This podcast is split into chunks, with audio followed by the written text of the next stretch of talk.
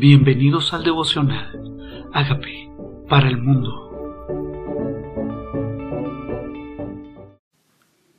San Juan capítulo 11, versículo 45. Complot para matar a Jesús. Entonces muchos de los judíos que habían venido para acompañar a María vieron lo que Jesús, lo que hizo Jesús y creyeron en él. Pero algunos de ellos fueron a los fariseos les dijeron lo que Jesús había hecho. El propósito de demorarse Jesús los tres o cuatro días de que Lázaro ya había muerto, ya su cuerpo había sido casi descompuesto, era para que muchos, una multitud grande, creyera. Dice, muchos creyeron, muchos creyeron. ¿Qué pasa? fueron a los principales sacerdotes, a los fariseos, reunieron concilio y dijeron, ¿qué haremos?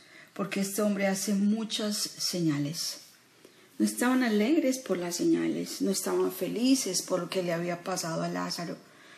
Tal vez nos enfocamos no en lo bueno que hacen las personas, sino que nuestra mente va directamente a lo malo y tenemos que limpiar nuestro corazón limpiar el corazón, de enfocarnos solamente en las cosas que no quiere Dios que nos enfoquemos. Y como los fariseos y como los sacerdotes perdemos el enfoque de lo que no viene de Dios, porque nos convertimos en señaladores, como también fue el enemigo, un señalador, un acusador.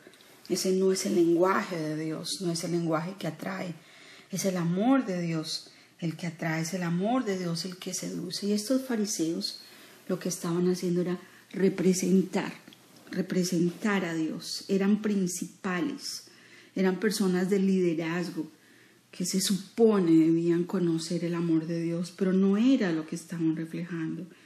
Y por eso el corazón nuestro, cuando caminamos con Dios, nos toca examinarlo, decir, Señor, ¿qué pasa con nuestro corazón?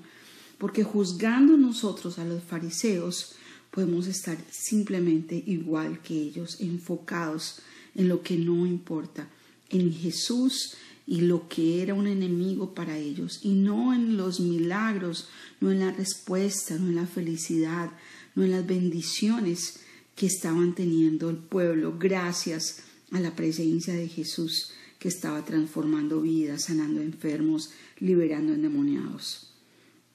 Dice, si lo dejamos así, todos creerán en, Él y vendrán los romanos y destruirán nuestro lugar santo y nuestra nación. Y a veces nosotros pensamos en el futuro de una manera negativa. Aquí dice, si lo dejamos, vendrán y nos destruirán. No están pensando, será bendición, será el Mesías. No, a veces la mente se enfoca en lo negativo y eso nos lidera y eso nos mueve, lo negativo, lo que esperamos que sea malo. Y eso es lo que movió el corazón de ellos, nos destruirán, nos quitarán el lugar santo. O sea, ¿qué está liderando nuestras decisiones? Los miedos al futuro, el miedo a lo que va a pasar. Estamos esperando lo peor y eso nos lidera, eso nos mueve, eso nos conduce. Porque tenemos que enfocar nuestra visión en lo que Dios quiere que sea enfocado. Entonces Caifás, uno de ellos, sumo sacerdote, aquel año le dijo, Vosotros no sabéis nada, ni pensáis que nos conviene que un hombre muera por el pueblo y no que toda la nación perezca. El líder Caifás, el sumo sacerdote según el turno, porque se turnaban, el del momento, que estaba diciendo no nos conviene. Esto no lo dijo por sí mismo, sino como era el sumo sacerdote aquel año, profetizó que Jesús había de morir por la nación. Dice toda la nación, porque no pensáis que nos conviene que un hombre muera por el pueblo. Muera por el pueblo y Jesús vino a morir por nuestros pecados. El plan se estaba cumpliendo. El Espíritu de Dios estaba usando todo a favor del cumplimiento de un plan. Aún endurecer el corazón de algunos para que la palabra de Dios se cumpliera y Jesucristo muriera por los pecados. Y dice, y no solamente morir por la nación, sino para congregar en uno a los hijos de Dios que estaban dispersos.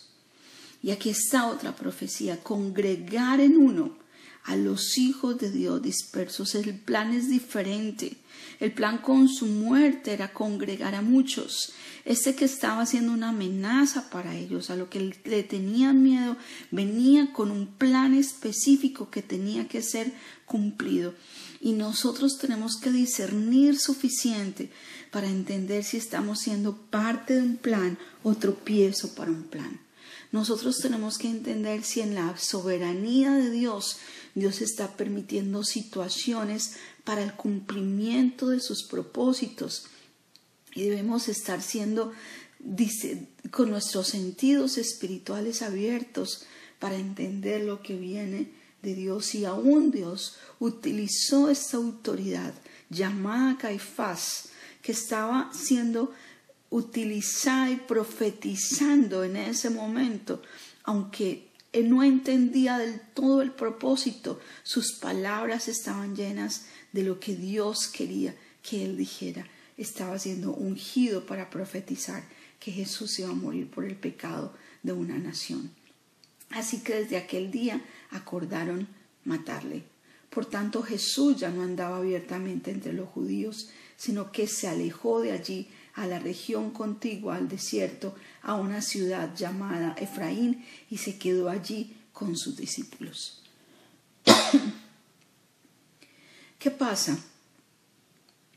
¿Qué pasa? Le toca irse a un lugar desierto. Porque el plan todavía no se había cumplido, no era momento de morir. Estaba allí cerca la Pascua de los judíos y muchos subieron de aquella región de Jerusalén antes de la Pascua para purificarse. Y buscaban a Jesús, y estando ellos en el templo se preguntaban unos a otros, ¿qué os parece? No vendrá la fiesta. Y los principales sacerdotes y los fariseos habían dado orden de que si alguno supiese dónde estaban, lo manifestase para que lo prendiesen. Un complot. Un complot en contra del plan de Dios pero sin saberlo estaban perfectamente alineados con el plan de Dios. Podríamos pensar también que hay cosas difíciles, que hay situaciones que no entendemos, que pueden ser parte del plan de Dios, que hay cosas en las que estamos en contra, que estamos acechando, que estamos opuestos a que pase, pero serían parte del plan de Dios para el cumplimiento de sus profecías podríamos nosotros estar pensando que lo que está ocurriendo a nuestro alrededor no viene de Dios y estar luchando en contra cuando ese está agendado, que en el momento en el que nos encontremos sucedan estas cosas. Nos toca orar para que sea su voluntad, como se hace en el cielo, sea también en la tierra, no nos encontremos nosotros en oposición al plan de Dios. Nos toca orar y discernir para que nosotros estemos alineados con la voz de Dios y no con la voz de nuestros temores, las voces que amenazan nuestras vidas, nuestras creencias erróneas, nuestros miedos, para que lo que nos lidere sea Dios y no estemos con las motivaciones incorrectas para hacer las cosas. Tenemos que preguntarle al Espíritu Santo de Dios si estamos alineados con su plan y que nosotros estemos cumpliendo su plan, sus propósitos, su voluntad, que su voluntad sea hecha en nosotros, a través de nosotros, para nosotros, nuestros hijos, nuestras naciones y nuestra tierra. Porque el plan de Dios era que Jesús muriera. El plan de Dios era que Jesús fuera entregado. El plan de Dios fuera que fuera crucificado en medio de pecadores porque, pero que con su muerte fuera con los ricos. Todo estaba siendo agendado, cumplido. Nos toca someternos y decirle, Señor, que no se haga mi voluntad, sino la tuya. Señor, tal vez hay cosas que no entiendo ahora, pero las comprenderé después. Abre mis sentidos para que yo no me deje desenfocar de lo que viene de tu espíritu, de lo que tú quieres que yo esté haciendo en este momento de la historia, que esté del lado correcto, Señor, y que yo refleje, Señor, amor y misericordia. Señor, que nosotros no, nos, no nos dejemos llenar de, de rebelión o de anarquía o de oposición o de miedo o de odio, cuando lo que tú nos llamas es a ser pacificadores, a representar tu amor, a orar unos por otros, a interceder y a ser instrumentos tuyos para que esta generación donde dice que el amor de muchos se enfriaría por haberse multiplicado la maldad, nosotros seamos del lado correcto, donde seamos pacificadores, conciliadores y representemos el amor de Dios donde quiera que vayamos. Señor, perdónanos si hemos sido instrumento de acusación, instrumento para que el plan nosotros estemos en el lado del plan equivocado, Señor. Permítenos tomar la posición correcta frente a las circunstancias, tomar la posición correcta sobre la adversidad, la posición correcta sobre lo incorrecto, Señor, para que nuestra visión no sea nublada ni por nuestros sentidos y nuestro corazón no nos engañe. Señor, hoy te pido en el nombre de Jesús que nuestro corazón sea limpio para que nosotros fluya tu palabra, tu plan, tu propósito y tu voluntad y no nos hallemos nosotros en oposición a lo que tú determinaste que pase. Hoy te pedimos a los instrumentos en tus manos, instrumentos en tus manos y en este momento de la historia Permítenos, Señor, que nuestros sentidos, Señor, nuestros sentidos no nos engañen, nuestro corazón no nos engañe y sea el amor el que fluya a través de nosotros, la misericordia la que fluye y estemos en la brecha intercediendo para que la luz disipe la tiniebla, la bendición eche fuera toda maldición y nos hallemos nosotros bendiciendo, amando, sirviendo y reflejando en una generación que está perdida quién es Jesús en medio de nosotros. Gracias Dios, gracias Dios, gracias por tu palabra hoy, gracias por abrir nuestros sentidos. Perdónanos Señor, perdónanos por no ser un instrumento de tu amor. En el nombre de Jesús reconocemos tu señorío sobre nuestras vidas. Reconocemos que somos pecadores te invitamos Jesús a que tomes el control de nuestra vida y Señor y que se haga tu voluntad. Hoy reconocemos que tú moriste en la cruz por nuestros pecados, por los pecados de nuestra familia, por los pecados de nuestra nación y por los pecados de la tierra. Porque hoy leímos en tu palabra, Señor, que tú moriste por la nación, Señor, para congregar en ti a todos los que estaban dispersos.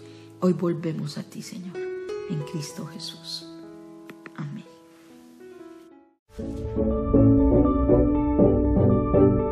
Amigos, queremos que usted sea parte de esta obra que estamos haciendo a través de Agape para el Mundo y que este mensaje de Jesús llegue hasta la última de la tierra. Si quieres donar en nuestra página web puedes hacerlo en agapeparalmundo.org o también a través de Cele en agapeoficial.gmail.com. Dios bendiga tu generosidad.